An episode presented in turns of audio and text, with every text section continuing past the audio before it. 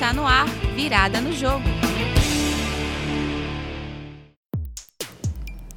Olá, seja muito bem-vinda e seja muito bem-vindo também. Este é o Virada no Jogo, o programa que chegou para dar vez e voz às mulheres no esporte. Eu sou Cecília Almeida, professora do Departamento de Comunicação Social da Universidade Federal de Pernambuco. E aqui na mesa comigo também está Martiene Keila, aluna de jornalismo do Centro Universitário UniFBV Uaiden. Tudo bom, Martiene? Tudo bem. O Virada no Jogo está nas redes sociais. Você pode seguir nossos perfis no Instagram e no Facebook e contribuir com o programa deixando seu comentário. Caso você ainda não conheça a proposta do Virada no Jogo, é o seguinte: a cada programa a gente conversa com diferentes mulheres que contam um pouquinho da sua trajetória no mundo dos esportes. No programa de hoje, o bate-papo é sobre karatê. Mas antes de chamar a nossa entrevistada, vamos falar um pouquinho desse esporte no nosso Jogo Rápido. Jogo Rápido.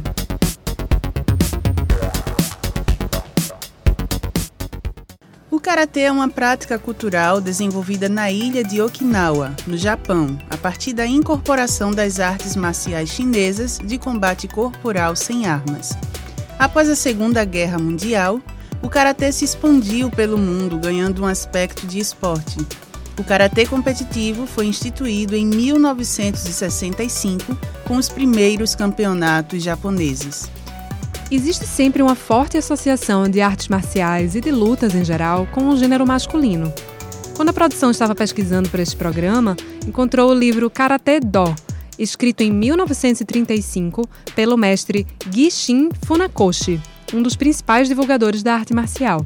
No livro, ele incentiva as mulheres a praticarem o karatê, mas, querendo ou não, reforça alguns estereótipos de gênero. Isso. Em um trecho, o mestre considera que os movimentos do karatê, os katas, são graciosos e semelhantes à dança, podendo ser empregados pelas mulheres como exercícios de embelezamento.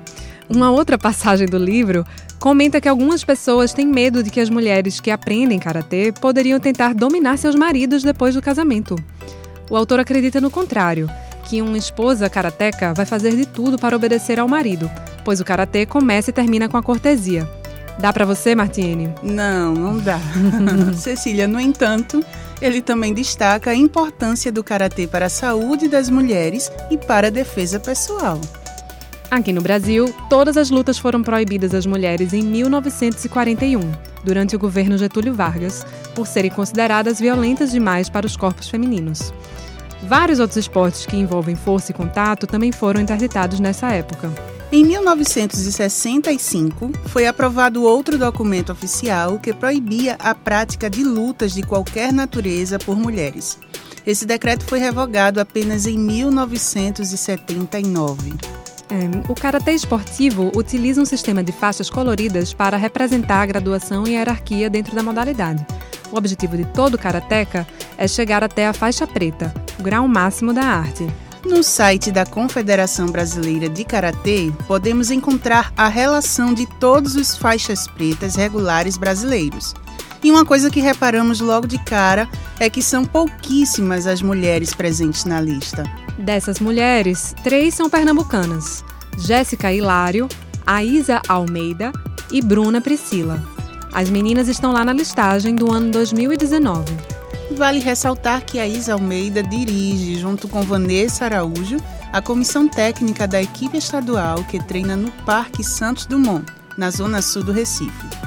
Ela também foi eleita em votação popular na internet como a melhor atleta de karatê de Pernambuco em 2018.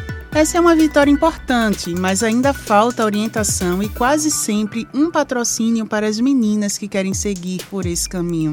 Para conversar sobre isso, a gente convidou Maria Yuli, karateca de 19 anos. Ela é faixa verde e está na luta para ser patrocinada.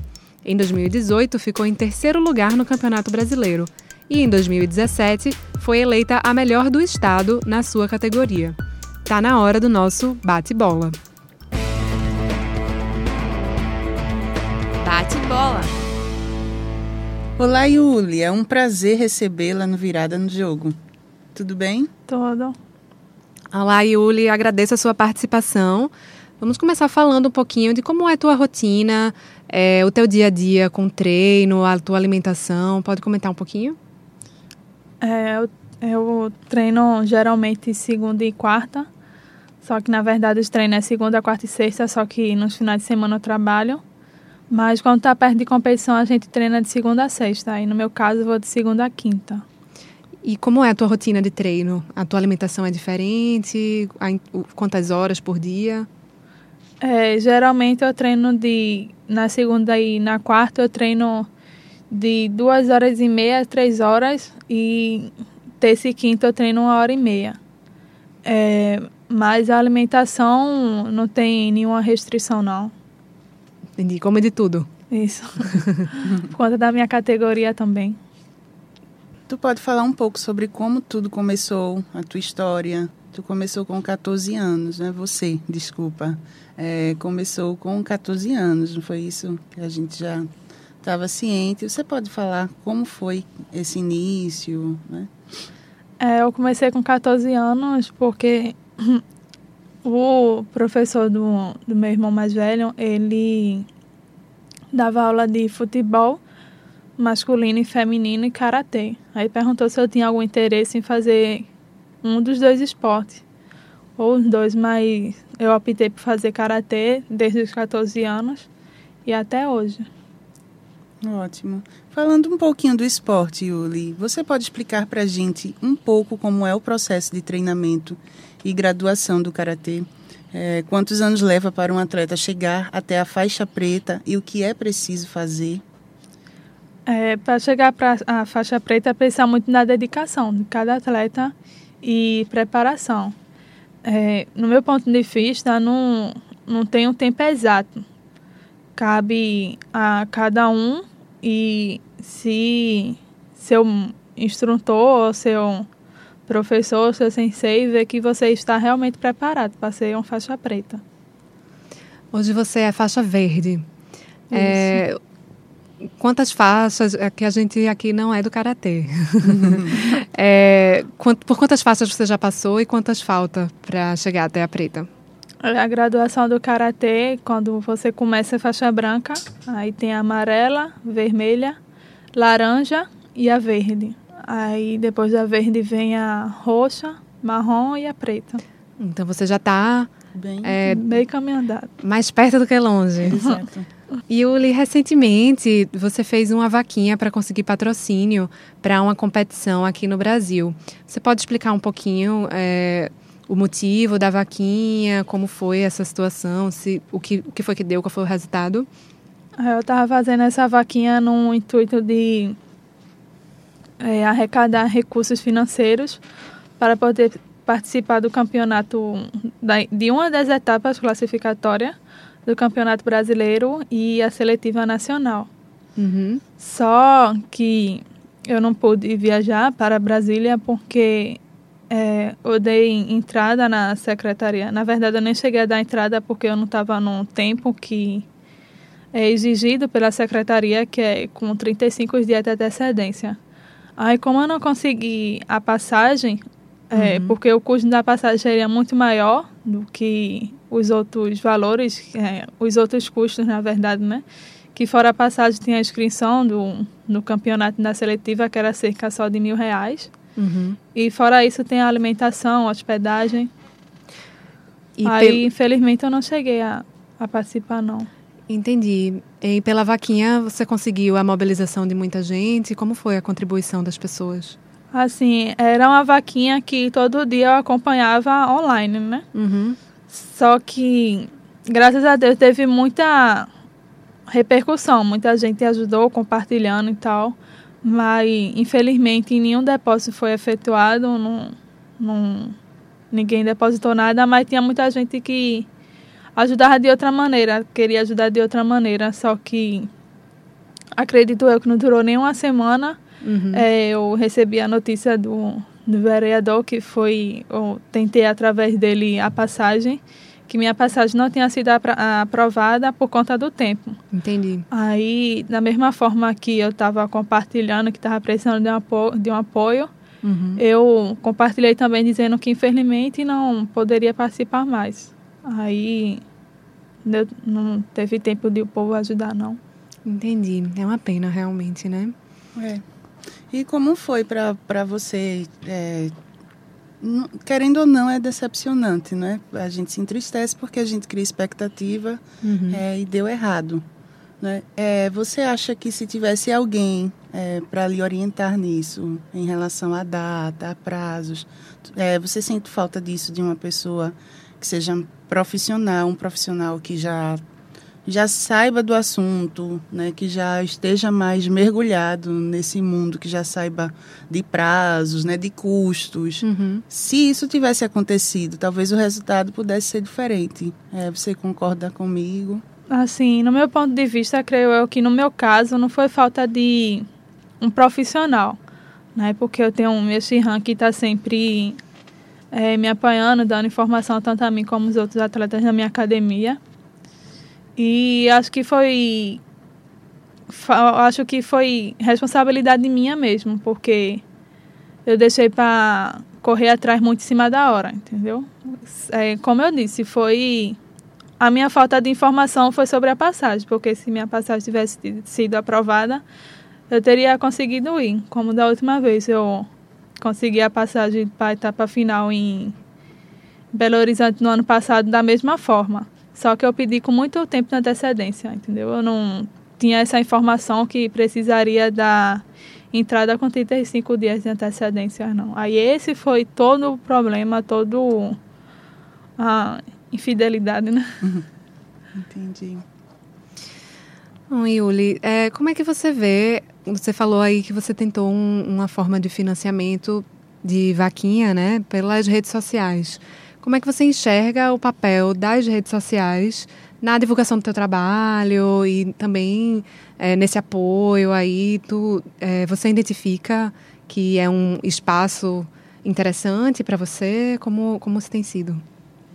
É uma das formas que hoje em dia mais pode é, beneficiar numa divulgação, né?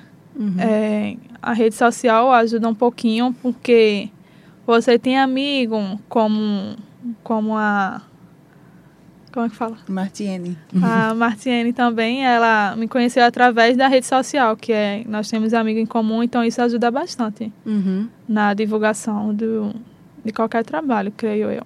É, porque o karatê não é uma modalidade que a gente costuma é, acompanhar muito, o brasileiro, né? Não, não costuma aparecer muito na televisão, as competições. Exato. E aí as redes sociais, na sua opinião, ajudariam a mostrar esse trabalho? Ajudariam e ajudam, né? Uhum. Me ajudou bastante, e assim, na divulgação, mas...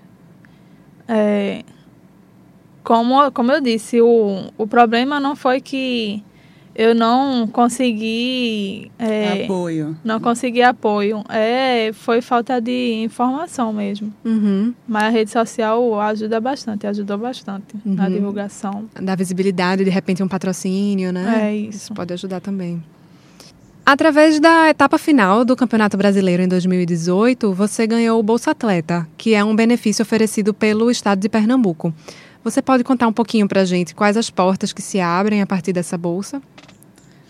É, é uma bolsa financeira, né?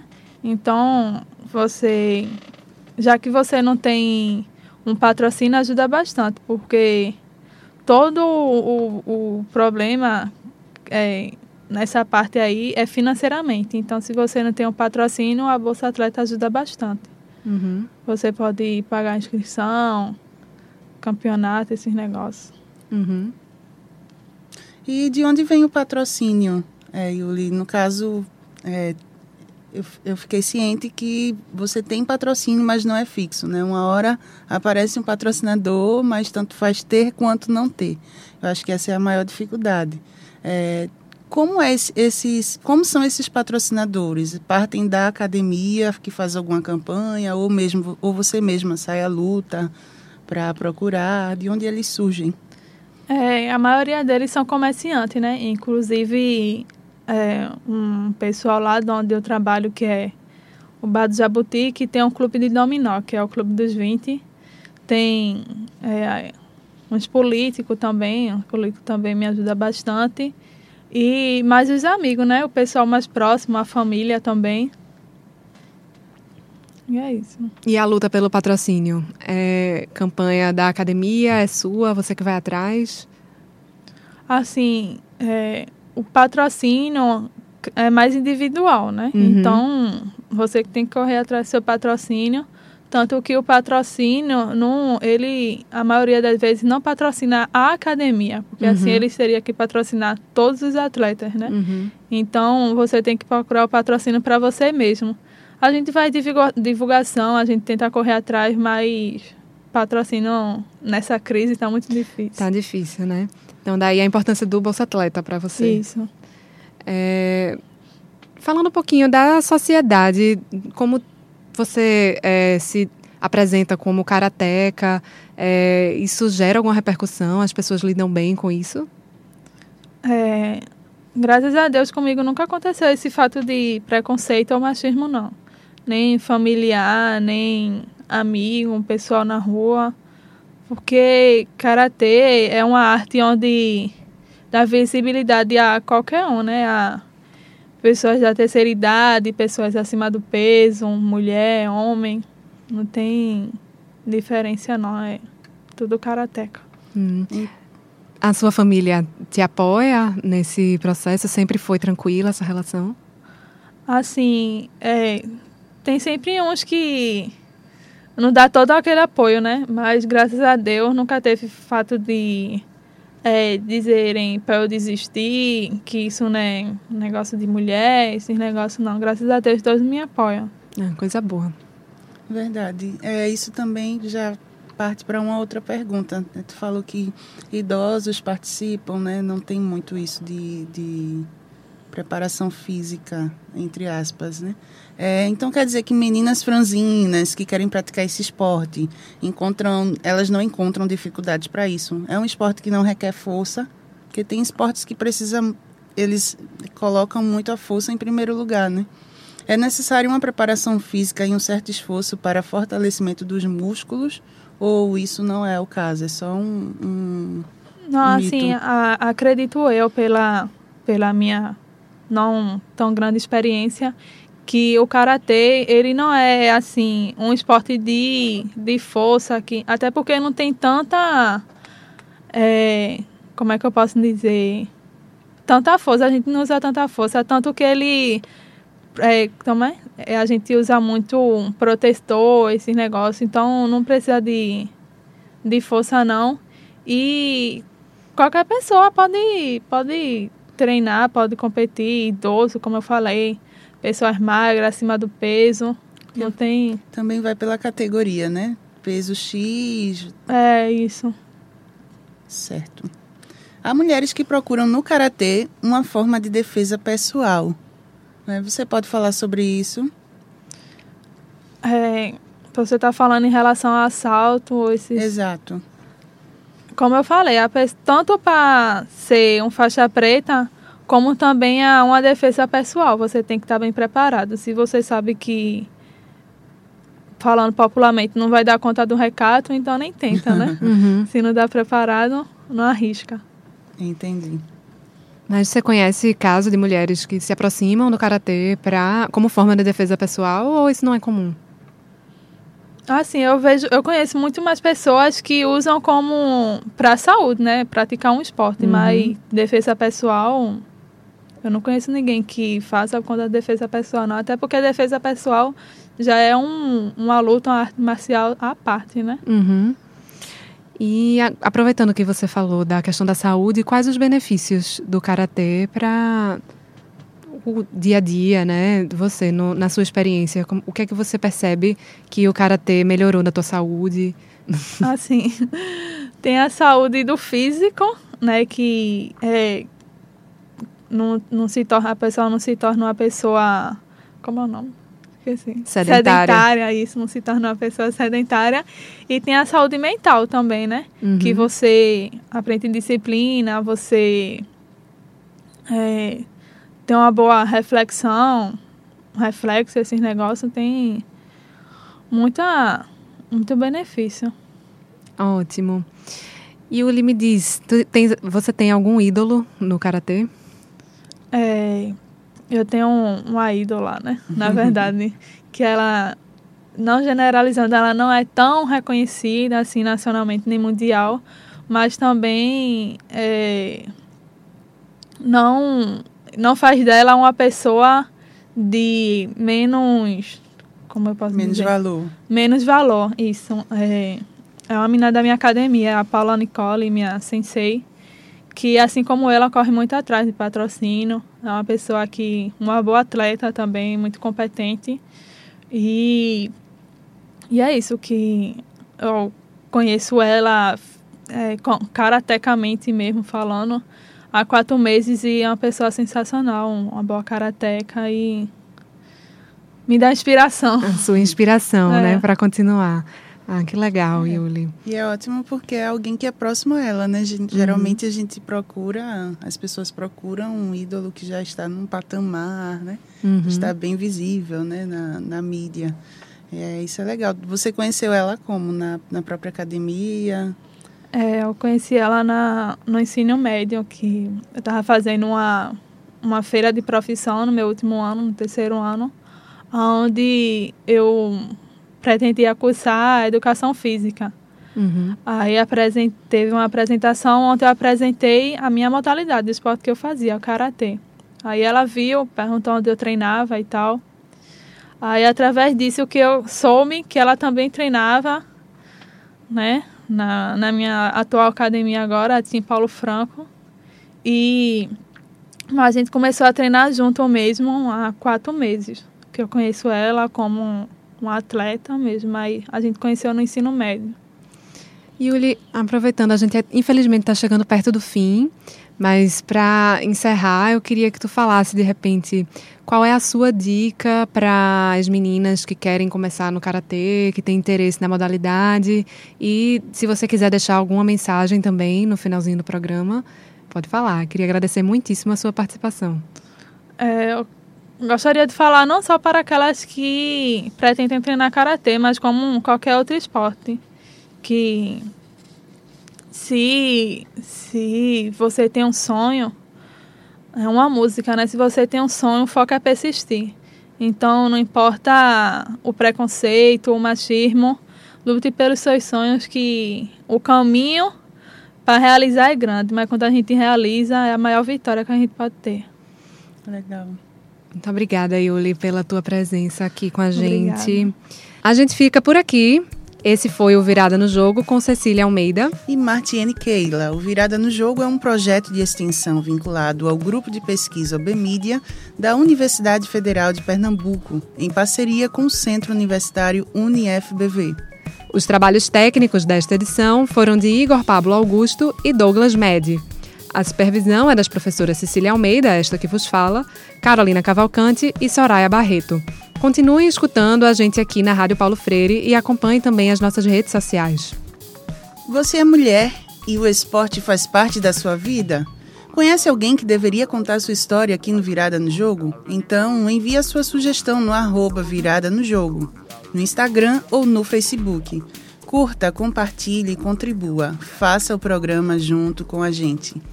Até, Até a, a próxima. próxima.